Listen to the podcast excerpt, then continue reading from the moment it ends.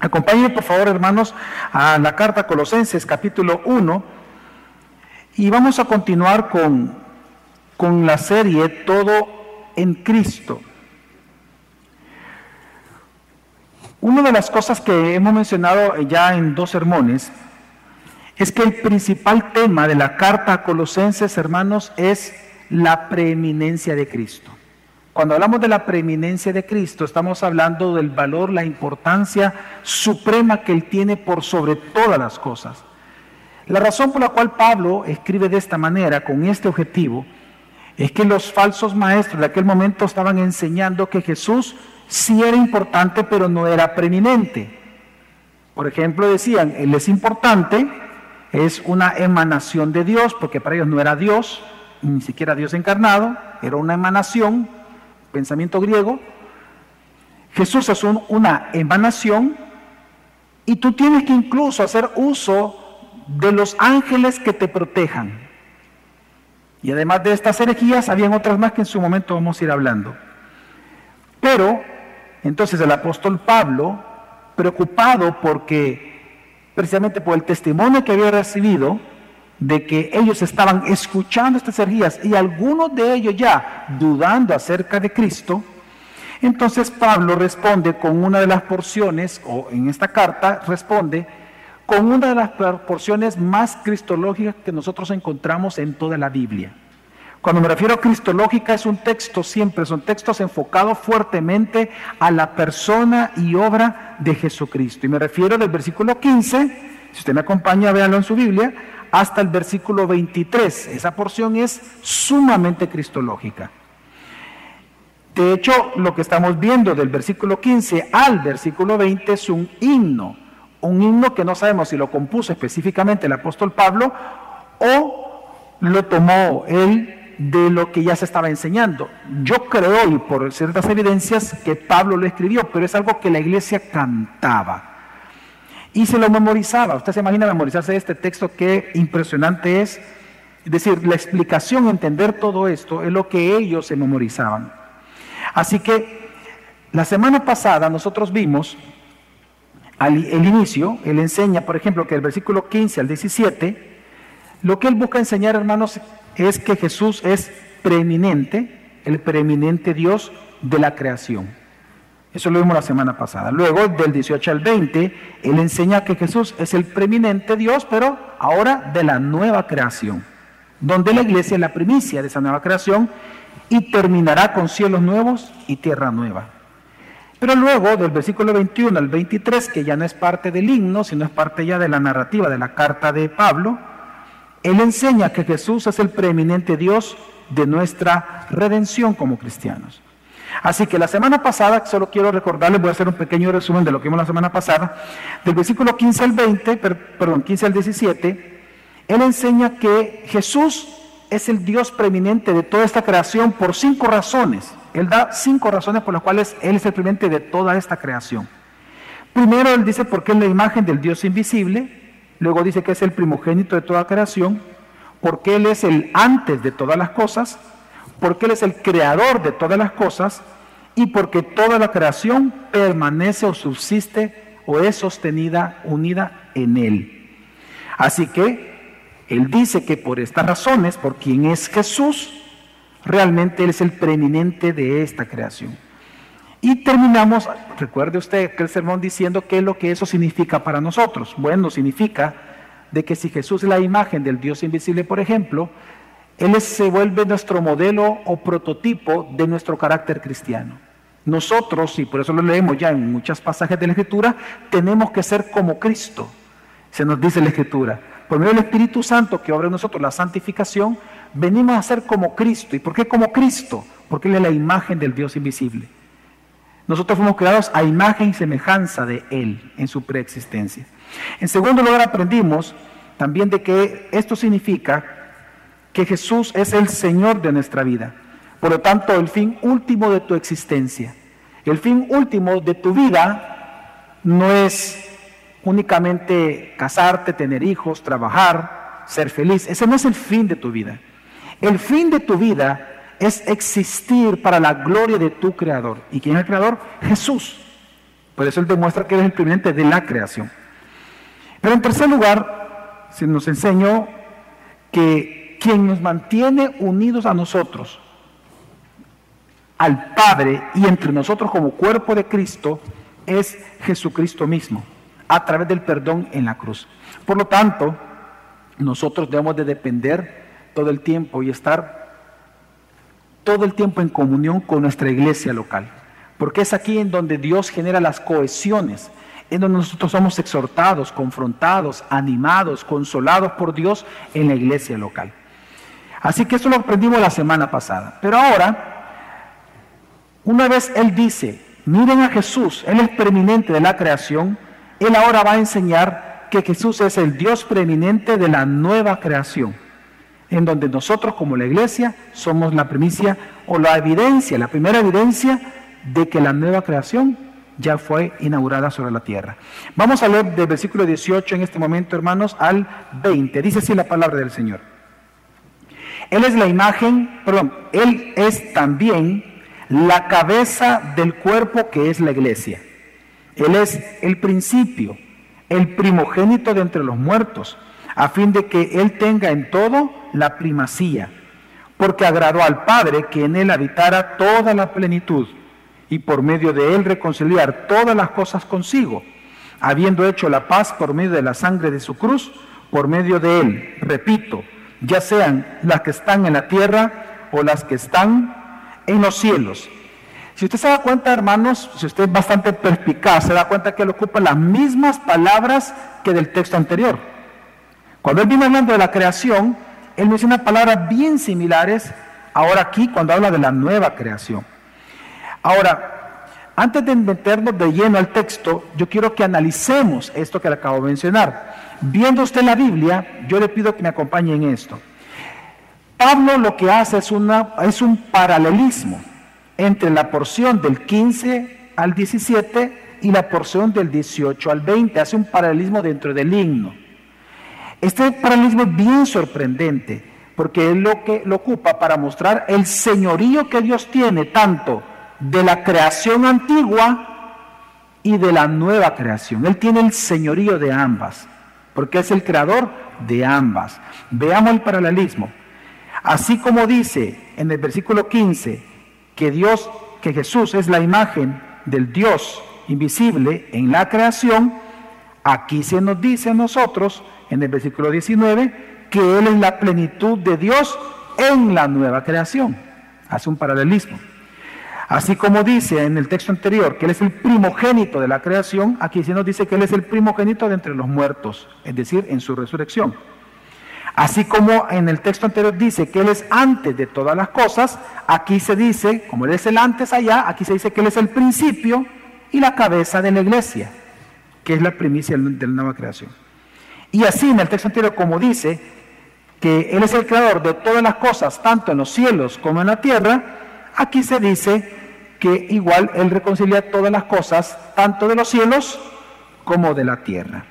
Entonces se dan cuenta, lo que Él hace es un gran paralelismo este, dentro de este hermoso himno. La razón, el punto central de esta comparación, hermanos, es que Pablo quiere enseñar que así como Jesús es el soberano creador de la primera creación temporal, así también Él es el creador y soberano de la nueva creación que es eterna. Ahora, es una nueva creación que ya fue inaugurada con su resurrección. Fue inaugurada cuando Jesús resucitó, porque cuando Él resucitó significa que Él venció a los poderes malignos en la cruz del Calvario. Significa que Él estableció la iglesia como su cuerpo. Significa que Él inició la obra de reconciliación prometida por los profetas del Antiguo Testamento. Por lo tanto, esta nueva obra que Dios inicia va a ser consumada con cielos nuevos y tierra nueva. Así que la resurrección de Jesús marca el inicio de la nueva creación inaugurada. Por lo tanto, él lo que quiere hacer ver el apóstol es específicamente esa trascendencia, esa primacía, esa supremacía de Jesús en ambas creaciones, la creación antigua, que es todo lo que vemos, y la creación y la nueva creación que es dentro de la iglesia que podemos verla en la vida de los creyentes. Así que mi objetivo, hermanos, en esta mañana, hoy que vamos a meternos de lleno ya el texto, el objetivo es que tú puedas creer que Jesús es preeminente sobre todas las cosas, hermanos, porque Él es el Señor por medio de quién. Todas las cosas fueron creadas por quien tú has sido redimido, pero también tú y todas las cosas han sido creadas por Él. Así que veamos cómo desarrolla Él el tema que Jesús es el preeminente Dios de la nueva creación. Fíjense, si la semana pasada, como les dije al inicio en el resumen, Él da cinco razones por las cuales Jesús es o tiene la primacía, es el Señor de la creación, aquí en este texto del 18 al 20, Él va a dar seis razones. Seis razones por las cuales Jesús tiene la preeminencia sobre la nueva creación. Primera razón que Él da, porque dice la Escritura, si usted me acompaña, Él es también la cabeza del cuerpo que es la iglesia. Hermanos, nosotros sabemos que la iglesia es el cuerpo colectivo de Cristo. La iglesia es el lugar visible, es el lugar en donde visiblemente se contempla la primacía de la nueva creación prometida por Dios por medio del Mesías. Le voy a explicar esto con, con cierto detalle. Usted se recuerda, hermanos, que en el Antiguo Testamento, después de que Israel falló en la misión que tenía, al igual que Adán falló en la misión que tenía, cuando viene la época de los profetas, Dios a través de ciertos profetas, como principalmente Ezequiel, aunque también Isaías, Jeremías y otros más, dan un poco de luz en lo que voy a hablar, pero el principal fue Ezequiel. A través de los profetas, Dios promete entonces un nuevo pacto. Porque el antiguo pacto fue quebrado, roto. Y le recuerdo el día que fue roto. Dios les da las tablas de la ley, ¿se acuerdan? A los judíos. Y solo pasaron pocos días e hicieron el becerro de oro. Eso no duró ni un año. Ellos rompieron el pacto en el mismo año, en el mismo mes, probablemente dos meses después. Entonces, Dios los vino perdonando, establece un sistema de perdón, pero el sistema de perdón no era para salvación, es un sistema de perdón temporal. Entonces Dios levanta profetas y anuncia que Él va a hacer mejor un nuevo pacto. En el nuevo pacto, vea usted lo que promete. Y usted puede ir viendo lo que vemos nosotros en la iglesia que sucede, en la vida de un cristiano. En Ezequiel 36, que va a estar en pantalla, Ezequiel 36, 26 dice, eso es parte del nuevo pacto. Os daré corazón. Ok, veamos para acá por un momento. Todo lo que vamos, todo lo que consiste en el nuevo pacto son cosas nuevas. Vean conmigo, una nueva creación. en eso consiste el nuevo pacto, algo nuevo que Dios iba a hacer, algo nuevo que Dios iba a crear. ¿Qué es lo que Él va a crear?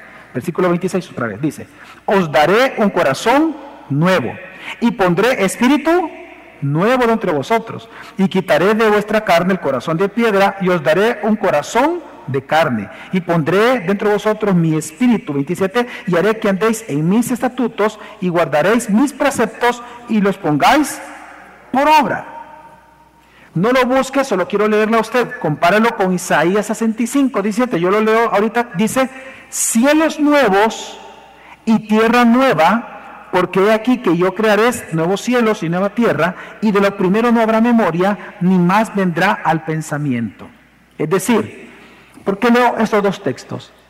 Porque la nueva creación o el nuevo pacto, perdón, incluía una nueva creación en nosotros la cual sería consumada con cielos nuevos y tierra nueva. Y fue anunciado del antiguo pacto, que Dios iba a hacer un nuevo pacto. Entonces, fíjese bien, por eso es que Jesús, cuando habla con Nicodemo, ¿se acuerdan en ese momento que llega Nicodemo a hablar con él? Él le dice que si él quiere ver, eh, ver el reino de Dios, os es necesario nacer de nuevo. ¿Sabe qué le dijo Jesús? Es necesario que seas nueva creación. Por eso es que a ese acto se le llama en teología regeneración o nueva creación. A la regeneración se le llama nueva creación. Entonces Jesús inauguró esta nueva creación que fue profetizada, la inauguró con su resurrección. Por eso, hermanos, fíjese que a usted y a mí, a los cristianos en todo el mundo, se nos llama en la escritura los nacidos de nuevo. Se nos llama que, somos nuevas, nuevas qué? Criaturas. ¿Qué significa nuevas criaturas? Significa nueva creación. Somos nuevas criaturas. También se nos dice nueva creación en otros textos. Y por lo tanto, nosotros somos, hermanos, la primicia. ¿Y por qué la primicia? Porque, aunque fue inaugurada ya la nueva creación cuando vemos que fue inaugurada la iglesia, todavía no han sido creados los nuevos cielos y la nueva tierra. Entonces no ha sido consumada. Pero nosotros somos la primicia. Cuando Jesús resucita, vemos que ni se acuerdan ustedes, y aquí podemos hablar de nueva creación, a mí me encanta ese tema, el nuevo pacto es importantísimo entenderlo. ¿Se acuerdan ustedes de aquella profecía de los huesos secos, del valle de los huesos secos? Ok, tiene que ver con nosotros, ¿verdad? Se nos dio a nosotros eh, esta nueva vida. Pero lo que trato de decirles es, ¿qué está enseñando entonces Pablo? Regresemos a Colosenses, perdón, sí, a Colosenses. ¿Qué está enseñando Pablo? Cuando Pablo dice que Jesús, Él es también, ocupa esa palabra, también la cabeza del nuevo, del cuerpo, que es la iglesia, lo que está enseñando que es que Jesús no solamente es, entonces es el creador de la antigua creación, sino que Él es el creador de la nueva creación. Él es la cabeza de la iglesia.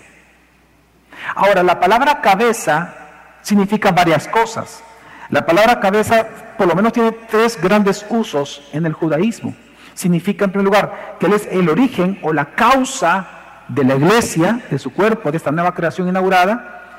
En segundo lugar, que Él es su dirigente, es decir, que Él es el gobernador, Él es el que la mantiene unida a la iglesia.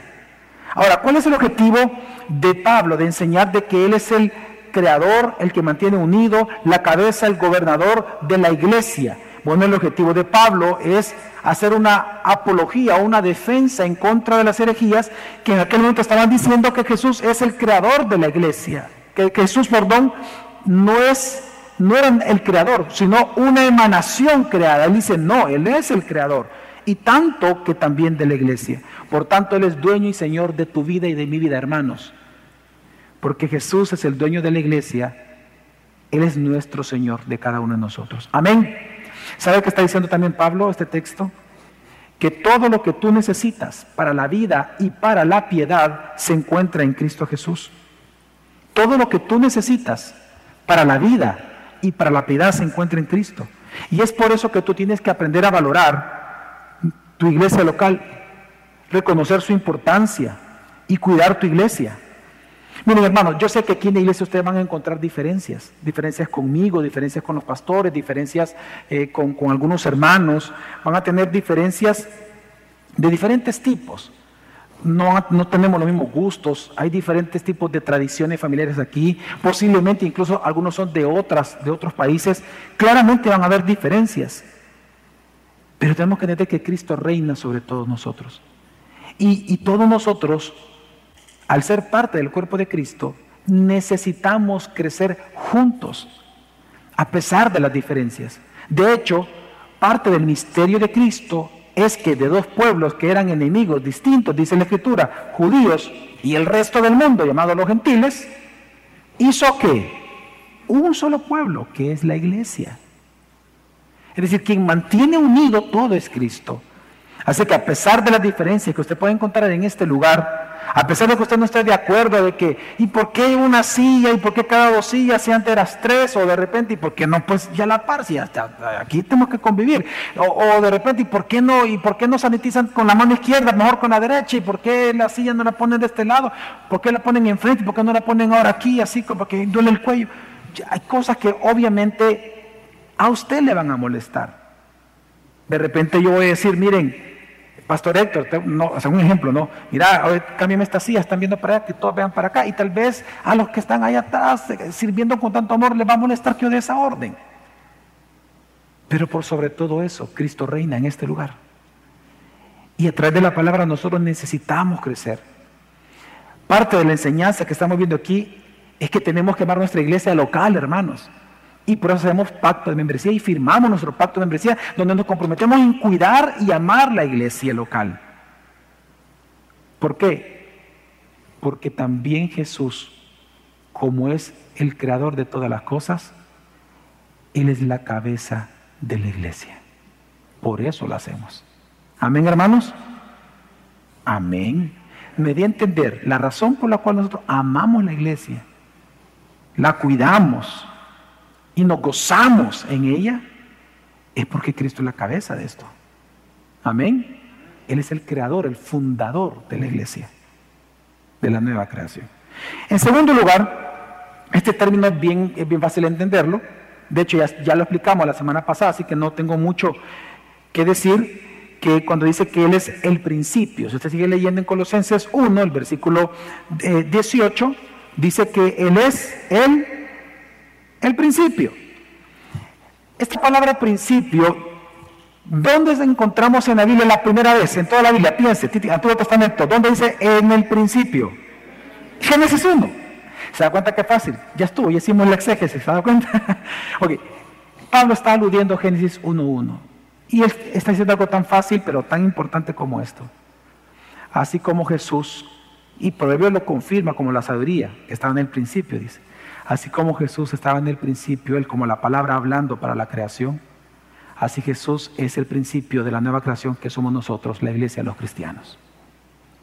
En otras palabras, Jesús es nuestra alfa, no solo es la omega, Él es nuestra alfa, Él es nuestro principio. La iglesia inició con Él como la creación inició con Él. ¿Me voy a entender, hermanos? Él es el alfa de la iglesia.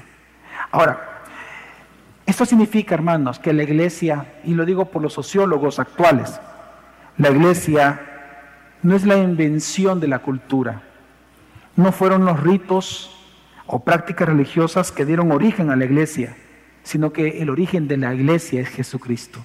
Amén. Y quien sostiene la iglesia local y la iglesia universal es Jesucristo, porque Él es el principio. Él es el principio. En tercer lugar, ¿cuál es la tercera razón por la cual Jesús tiene la primacía por todas las cosas? Sigamos leyendo el 18, porque Él es el ¿qué? Primogénito de entre todos los muertos. Ok, esta frase, o perdón, esta palabra primogénito ya la entendemos porque lo vimos la semana pasada, se la voy a recordar. La palabra primogénito significa que Él es el primero en importancia y en honor. Así que Él tiene la, la, importancia, la primacía en, en honor cuando se dice que Él es el primogénito. Ahora, qué interesante que Él dice que es el primogénito, antes decía de la creación. ¿Se acuerdan? ¿A dice de qué?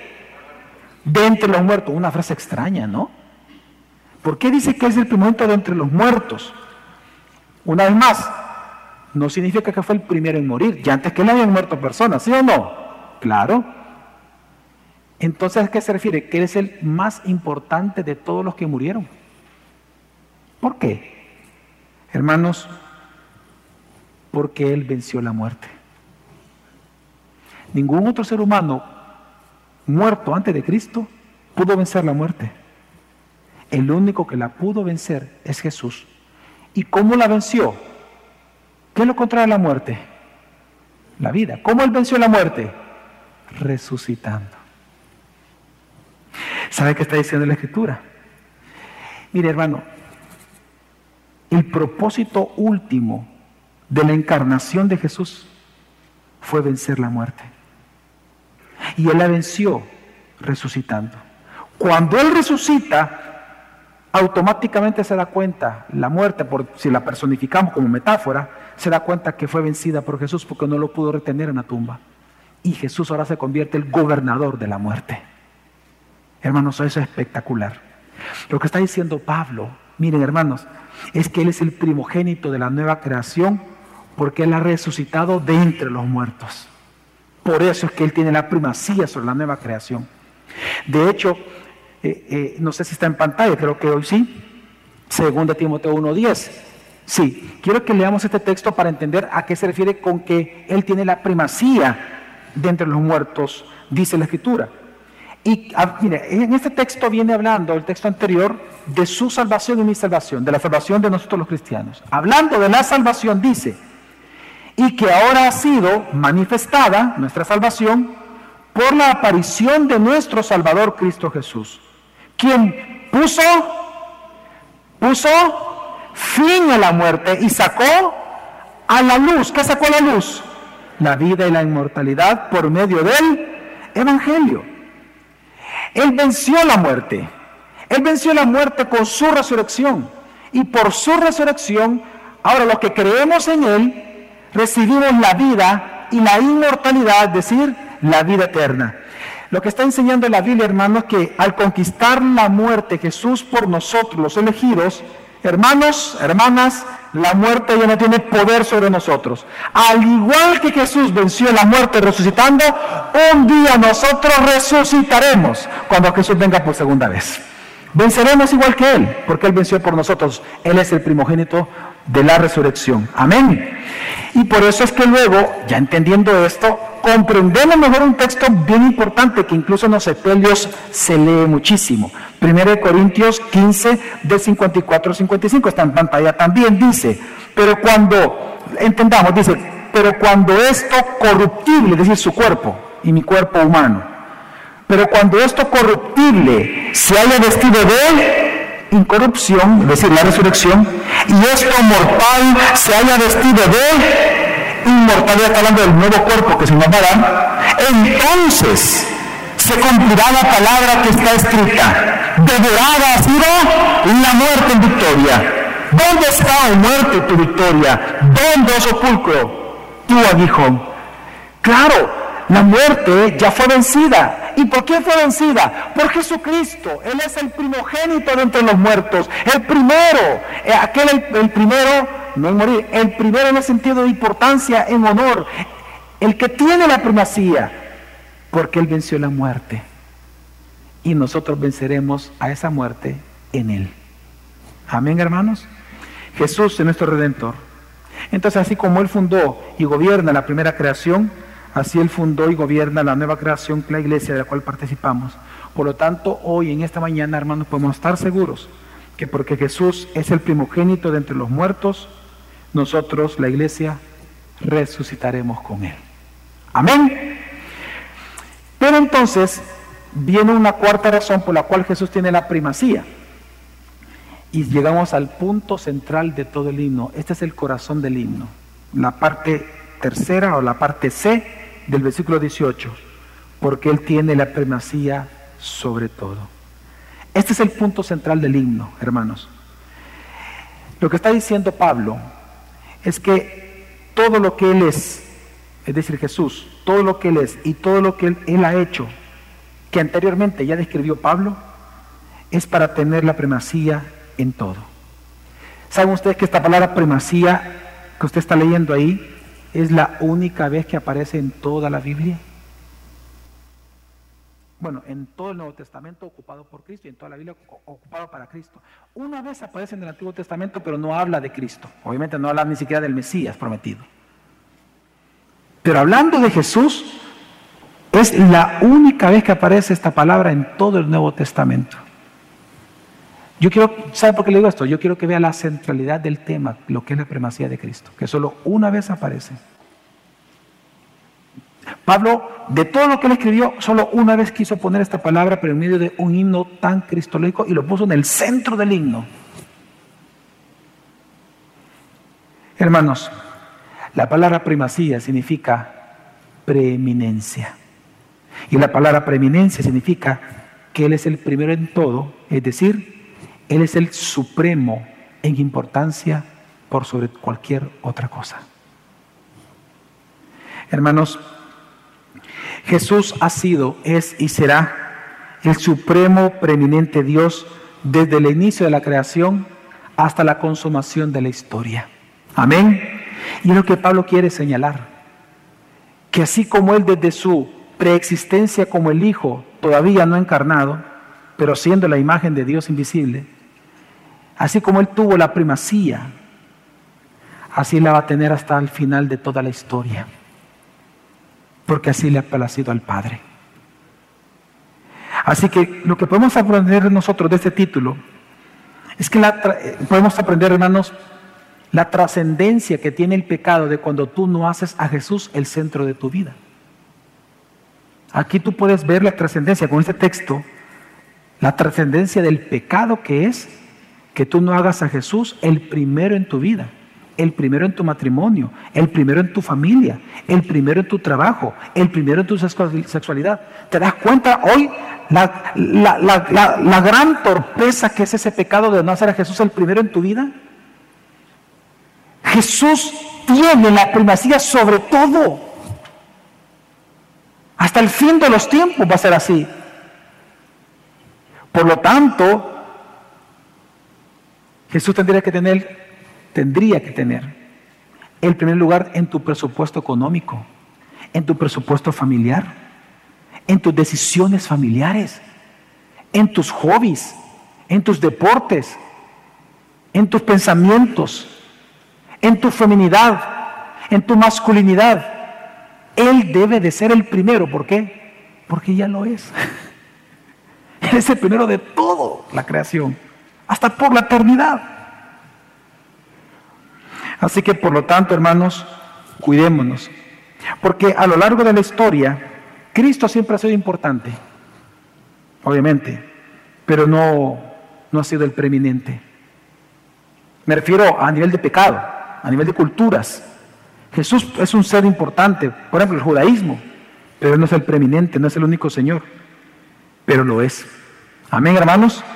Así que, hermanos, si Él es el primero en todo, la pregunta que yo te hago es, ¿Lo es el primero en tu vida, en tu familia, en tus decisiones? ¿Jesús es el primero realmente?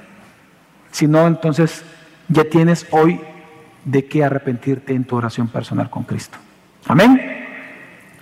¿Qué, quinto, ¿qué dice también el apóstol Pablo? ¿Por qué Jesús tiene la primacía en todas las cosas? Bueno, en la nueva creación, perdón. La quinta razón es que, dice el versículo 19, que Él es plenamente el Dios encarnado, porque agradó al Padre que en él habitara toda la plenitud. La palabra plenitud, hermanos, es una palabra muy, muy importante en griego, pleroma. Fíjense que esta, esta palabra pleroma era una palabra usada ya por los gnósticos, muy usada por los gnósticos, porque la palabra pleroma significa la suma total de poder y de atributos divinos. Entonces Pablo, que era bien astuto, así como dice la escritura, astuto como la serpiente, él tomó una palabra muy conocida por todos, como aquí en El Salvador, ¿verdad? Este, volado. ¿Qué significa volado? Cualquier cosa, ok. Pablo tomó una palabra que todo el mundo entendía, usada por los herejes, que decían el pleroma, le decía, ok, pues entonces al Padre le agradó que a Jesús, que en él habitara, el pleroma que tú enseñas. Te lo estoy explicando. Impresionante lo que está diciendo Pablo aquí.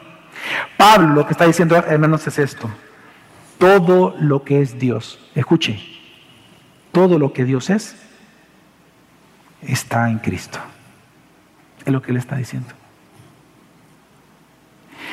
Jesús no es ni un ángel, Jesús no es creación, Jesús no es una emanación de la divinidad. Jesús es Dios encarnado. Porque todo lo que Dios es reside naturalmente en Cristo, el Dios encarnado. Así que lo que está enseñando Pablo, una verdad muy, muy profunda, pero muy clara, que Jesús como el Hijo encarnado, Él es la representación perfecta de Dios en forma corporal. Él es Dios encarnado. Jesús tiene dos naturalezas en este momento y así va a estar por toda la eternidad. Dos naturalezas. Él es Dios y Él es hombre a la vez. Y así va a venir por nosotros. Amén. En su segunda venida Él viene así, como Dios y como hombre, y así va a estar por toda la eternidad. Lo vamos a ver, hermanos. Lo vamos a ver. Amén. ¿Cuánto esperan ese momento? Amén. Lo vamos a ver a Jesús un día. Así que, ahora, Pablo, esto, que estoy mencionando, lo va a explicar mejor, si usted quiere verlo, si no está en pantalla, ahí mismo en su Biblia, en la, puede ser que incluso en la misma página o en la siguiente, ahí mismo en Colosenses 2, versículo 9, él explica mejor este texto y él dice, porque toda la plenitud de la deidad reside corporalmente en él. Y aquí ya lo explica mejor. Pero es lo que Pablo está enseñando. Entonces, ¿qué es lo que Dios nos muestra, hermanos? Dios nos está mostrando que aunque la presencia de Dios se manifestó de manera espectacular en el tabernáculo del Antiguo Testamento y en el templo del Antiguo Testamento, la expresión más plena de la presencia de Dios en la tierra es, vino y será por medio de Jesucristo. Jesucristo, en Él recibe toda la plenitud de la deidad. Por más espectacular que fue la manifestación de la presencia de Dios en el Antiguo Testamento, la plenitud de esa manifestación de la presencia de Dios se da en el Hijo encarnado. Amén. Amén. Pero ¿sabe por qué le digo esto? Porque se, se da cuenta y recuerda, Pablo lo pone en el contexto de la iglesia, de la nueva creación. Porque resulta que esa espectacularidad de la manifestación de la presencia de Dios, esa hermosura del brillo de su luz como el Cristo encarnado, esta expresión ahora debe de continuar brillando por medio de ti de mí, la iglesia de Jesucristo. Sabías tú, ¿verdad? Por eso Pablo dice en otro texto que nosotros somos la plenitud de Cristo. Así como Él es la plenitud del Padre, nosotros somos la plenitud de Cristo. No es que seamos Dios, estamos de la iglesia, que así como Él manifiesta plenamente quién es Dios, así nosotros debemos manifestar con nuestra vida, con nuestros discipulados, con el perdón mutuo, con la vida cristiana, a Cristo. Por eso Jesús nos, nos advirtió desde antes que somos sal y luz de este mundo tenemos que brillar con la luz de Cristo a todas las personas. Amén. Ahora, ¿cuál es entonces el objetivo de Dios encarnar? Y con eso termina el apóstol Pablo, la sexta razón por la cual Jesús es el preeminente sobre la nueva creación. Y es porque Él es el medio de nuestra reconciliación con Dios. Él vino a eso, a reconciliar. Versículo 20 termina el himno diciendo, y por medio de Él reconciliar todas las cosas consigo. ¿Cómo? Habiendo hecho la paz por medio de la sangre de su cruz. Por medio de él, repito, ya sean las que están en la tierra o las que están en los cielos. La palabra reconciliar significa restaurar. ¿Y por qué menciono esta palabra? Porque esta es la palabra con la que Dios prometió que haría en el nuevo pacto en el Antiguo Testamento restauración. Así que la reconciliación o restauración, hermanos, es una obra que sucedería en la nueva creación. Así que, ¿qué está enseñando la escritura? Que esta restauración, hermanos, de una creación desordenada y dividida, también incluía restaurar esta relación rota por el pecado entre Dios y los hombres. La restauración incluía también no solamente la restauración de la creación en sí misma, sino la restauración de esta relación rota por el pecado entre Dios y los hombres. Implicaba llevar a los escogidos, como dice aquí la escritura, a una relación de paz para con Dios. A una relación de paz. A una relación en la cual nosotros ahora podemos llamarnos amigos de Dios. Por eso es que el apóstol Pablo afirma que la pared de enemistad que dividía a los dos pueblos del mundo, es decir, judíos y todo el resto del mundo, los gentiles, esta, esta pared que los dividía de enemistad, dice que en Cristo fue rota, fue, fue quebrada, fue destruida, para que de los dos pueblos, dice la Escritura, se formara uno solo, el cual es la iglesia de Jesucristo. Por eso, hermanos, que también es de extrañar que en el canto de los ángeles, ¿se acuerdan ustedes de los ángeles cuando fue anunciado a los pastores el nacimiento de Jesucristo? Se les dijo, he aquí que en la ciudad de David nacerá un Salvador. ¿Se recuerdan, hermanos? Pero ahí mismo también se anunció, dice que serían bienaventurados y dice que nació un Salvador, el cual dice grandes noticias de gran gozo, porque Él traería paz a los hombres. ¿Se acuerdan ustedes que lo anunciaron? Los ángeles dijeron, paz a los hombres. Hay traducciones que dice, y buena de buena voluntad, pero no es a los hombres de buena voluntad, sino que paz a los hombres y buena voluntad de parte de Dios para con ellos. El nacimiento de Cristo fue anunciado como el nacimiento de la paz de los hombres. ¿Por qué? Por la restauración. Es el objetivo de la restauración. Y es que quiero que veamos esta diferencia. Esto yo no lo expliqué en el servicio, ningún de los de servicios anteriores. Así que es interesante. El perdón y la restauración de una relación son dos cosas distintas. El perdón tiene que ver con la decisión que tú tomas de no tomar venganza por la deuda que tú sientes que la otra persona te debe por, haber, por haberte ofendido. Si yo, por ejemplo, vengo y ofendo eh, a mi hermana, eh, ¿cómo se llama usted, hermana? Claudia. Si yo vengo y ofendo a Claudia, Claudia va a sentir que por lo menos yo le debo una disculpa. Es una sensación de deuda. Ella tiene dos opciones. O me cobra a mí la ofensa que yo le debo a través de la venganza, o deja esa venganza a Dios que Él cobre la deuda. ¿Ok? Ahora bien, cuando, por eso es que cuando en la oración del Padre Nuestro, se nos dice, en la oración, que nos dice, Señor, que nos enseñó Jesús que tenemos que pedirle, Padre, perdona nuestras deudas. ¿Ok? Deudas. Entonces, ¿qué es el perdón? La decisión que tú tomas de no cobrar la deuda. Tú no tomas venganza. Una pregunta. ¿Eso es suficiente para que tú vuelvas a ser amigo de la persona que te ofendió? No. Se requiere reconciliación. La reconciliación ya es la decisión en donde los dos ponen en fin a la enemistad. Y, ese, y eso es a través de la confianza que se vuelve a recuperar poco a poco en la relación. Entonces, ¿qué está enseñando la Biblia? Que Jesús no solamente vino a perdonar, él vino a reconciliar. Y por eso los ángeles anuncian que era un tiempo de paz, porque ya fue inaugurado este tiempo de paz. Es parte de la nueva creación. Ahora, ¿cómo lo logró Jesús? Bueno, perdón, perdón, falta un punto acá. Pero esta paz no solamente era para los hombres, sino que también dice que era, ya sean las cosas que están donde, en la tierra como en los cielos. Es decir, que esta paz también incluye una paz contra toda autoridad hostil espiritual. Por eso es que, si usted lee en Colosenses capítulo 2, dice la escritura que Él venció a los demonios a Satanás, ya los venció en la cruz, exponiéndolos públicamente en la cruz del Calvario. ¿Por qué? Porque parte de esta paz tenía que llegar a las fuerzas hostiles en cielos y tierra, ya sean humanas o angélicas, pero ya fueron derrotados. ¿Y para qué fueron derrotados?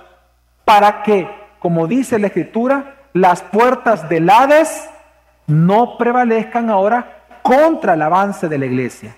¿Cómo sabemos que Jesús los derrotó en la cruz? Porque podemos predicar el Evangelio. Ya las puertas del Hades ya no pueden soportar en ningún momento el avance de la iglesia. Entienda que son las puertas del infierno, las puertas. Dice que ya no pueden y no pueden soportar, por más que quieran detener los demonios, el avance de la iglesia, del evangelio, no pueden. Nosotros vamos como cabalgando sobre un, nosotros sobre un caballo desbocado, vamos predicando el evangelio. Satanás ya no puede, no puede detener eso. Porque Cristo lo venció en la cruz. Esa era parte de la paz prometida por Dios. Ahora la gran pregunta, ¿cómo Jesús lo logró? Dice el versículo, habiendo hecho la paz por medio de la sangre de su cruz. En el Antiguo Testamento, hermanos, los pecados eran expiados temporalmente en el templo. Ahora en Cristo, la expiación es para siempre. Y por eso es que ahora nosotros gozamos de una relación para siempre de paz con Dios. Y por eso el día que nosotros pecamos, nosotros podemos confiadamente venir delante del Señor a confesar nuestros pecados porque es sobre la base de la sangre de Cristo que mis pecados son perdonados. Hermanos, tenemos que entender de que, de que tú naciste, recuerda, tú naciste enemistado con Dios. Tú naciste en guerra con Dios, tú naciste muerto espiritualmente, sin ninguna posibilidad de salvarte a ti mismo, sin ninguna posibilidad de autorregenerarte, sin ninguna posibilidad de justificarte delante de Dios. Pero damos gloria a Dios de que Dios tomó la iniciativa. Y Él bajó y tomó forma de hombre. Y en Cristo, muriendo en la cruz por ti, fuiste reconciliado con Dios para siempre. No fue la encarnación de Jesús lo que te salvó. No fue la vida perfecta de Jesús lo que te salvó. Fue la sangre derramada en la cruz. Y eso pagó el precio. Y eso nos reconcilió a nosotros. Así que hermanos, comprendamos y recordemos. En el mundo, así como en aquel momento los gnósticos, encontramos que muchas cosas nos ofrecen otros medios de reconciliación con Dios. Algunas prácticas las vemos aquí en el país, ¿no? Y yo sé que las da risa, pero algunos dicen, váyate con ruda o ponte esto, y de alguna manera te ofrecen maneras en que te vuelvas agradable a Dios. Pero tú tienes que entender que solo Cristo puede. ¿Y por qué solo Cristo puede, hermano? Porque solo aquel que fuera el Dios hombre a la vez es el que podía poner paz entre los hombres y Dios, y el único, que es Dios y hombre al mismo tiempo. Es mi Señor y tu Señor, Redentor Jesucristo. Él es el único que lo puede hacer. Y por eso Él tiene la preeminencia sobre la nueva creación que es la iglesia. Así que hermanos, si Jesús es tu creador y tu redentor, mi pregunta para ti es, ¿Él es realmente el preeminente en tu vida? Vamos a orar.